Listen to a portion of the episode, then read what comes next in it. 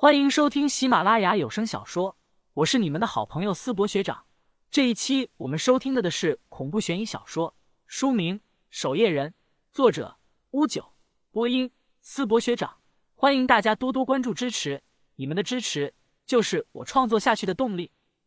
第四十章装弹完毕。奇怪了，老家除了师傅外，还有谁能来见自己呢？难道是师傅委托谁给我带个信？想着这些。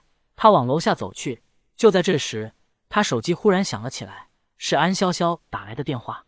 他接通电话，安潇潇便在那边急忙说道：“林旭，小心点，出事了。”吴一平三十余岁，穿着打扮像个老实巴交的农民工人，此刻站在寒风中，在有大学生路过的时候，还会窘迫的朝旁边让开路，浑身上下的气质像极了一个真正的农民工人。吴一平心里也带着几分紧张，他知道自己这次暗杀的对象实力不俗，听说有可能是上党市除了守夜人外最强的人。不过吴一平经过了严格的暗杀训练，他相信浑身上下绝对是没有任何破绽的。就在这时，林旭出现了，吴一平憨笑着走上前，拿出一叠钞票：“小林子，我是你师傅叫来给你送点生活费的，你应该没见过我，不过我和你师傅。”林旭瞥了他一眼，沉声说道：“就你一个人吗？”吴一平愣了一下，不明白这是什么意思。根据情报，这个家伙喜欢钱，送钱可以有效降低对方的戒备心，在他伸手接钱的时候，他就会将对方一击必杀。别看了，咱们自己人，组织已经行动了，对吧？这里不是说话的地方，换个地方说。吴一平有些发愣，这是什么情况？不过他还是下意识的跟着林旭往较为阴暗的方向走了过去。二人来到宿舍远处一棵树下，林旭上下扫了他一眼，平静说道：“我的行动级别很高，是组织用来接触守夜人核心的，你也不用知道太多细节。”吴一平愣了一下，忍不住道：“可组织让我来暗杀你？组织前前后后派了多少人来暗杀我，为什么都没有成功？用你的脑袋好好想想。”也是啊，许关香二人可是组织内的精锐，而韩诺听说更是个恐怖的家伙。但这林旭都毫发无伤，吴一平心里也重重松了一口气，是自己人就好，自己也用不着犯风险了。组织这次来了多少人？想干什么？具体多少人我不清楚，不过你不是自己人。吴一平瞳孔一缩，组织内的规矩不可以向其他人询问任务内容。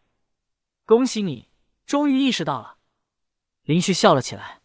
此刻，早已潜伏过来的安潇潇手持一根铁棍，狠狠的敲在了吴一平的脑袋上。砰！吴一平重重倒在地上。二人迅速将吴一平给拉到一旁的草丛里。该死！林旭在这家伙身上摸了一通，除了一柄匕首、嘴里自杀的毒药外，并没有任何收获。不过，这家伙带来的钱倒是真的。林旭将其也收进自己兜里。谢前辈说了，正在朝我们这边赶来，让咱俩藏好，不要暴露。安潇潇低声对林旭说道。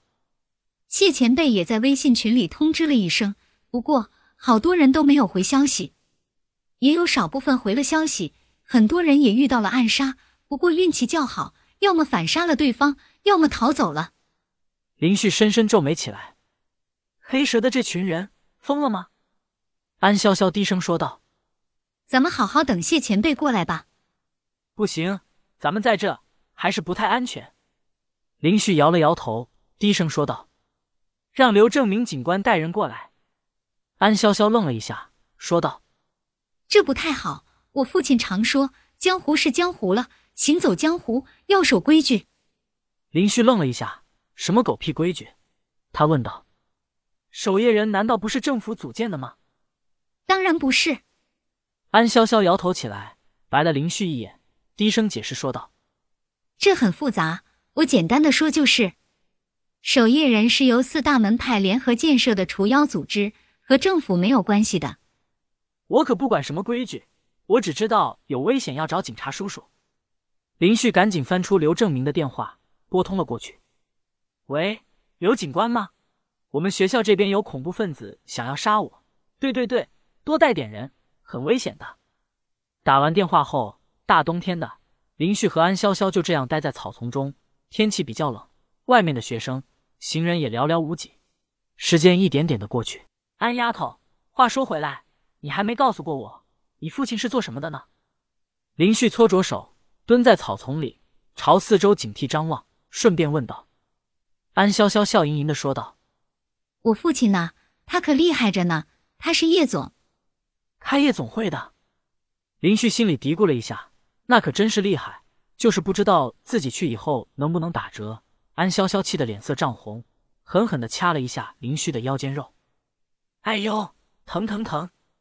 林旭咬牙切齿了起来。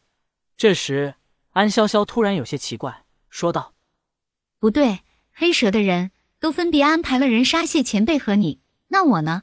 怎么没派人来呀？”“我来了，小妹妹。”突然。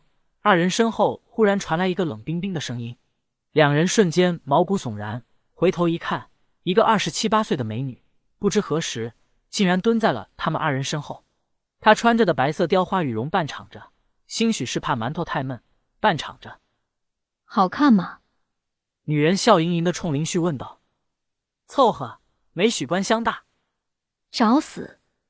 女人一脚朝林旭踢来，林旭抬手便打，好大的力！林旭被踢得退出草丛，双手也有些发酸。而这时，女人掐着安潇潇的脖子，扭着屁股，慢慢的从草丛中走出。放开我！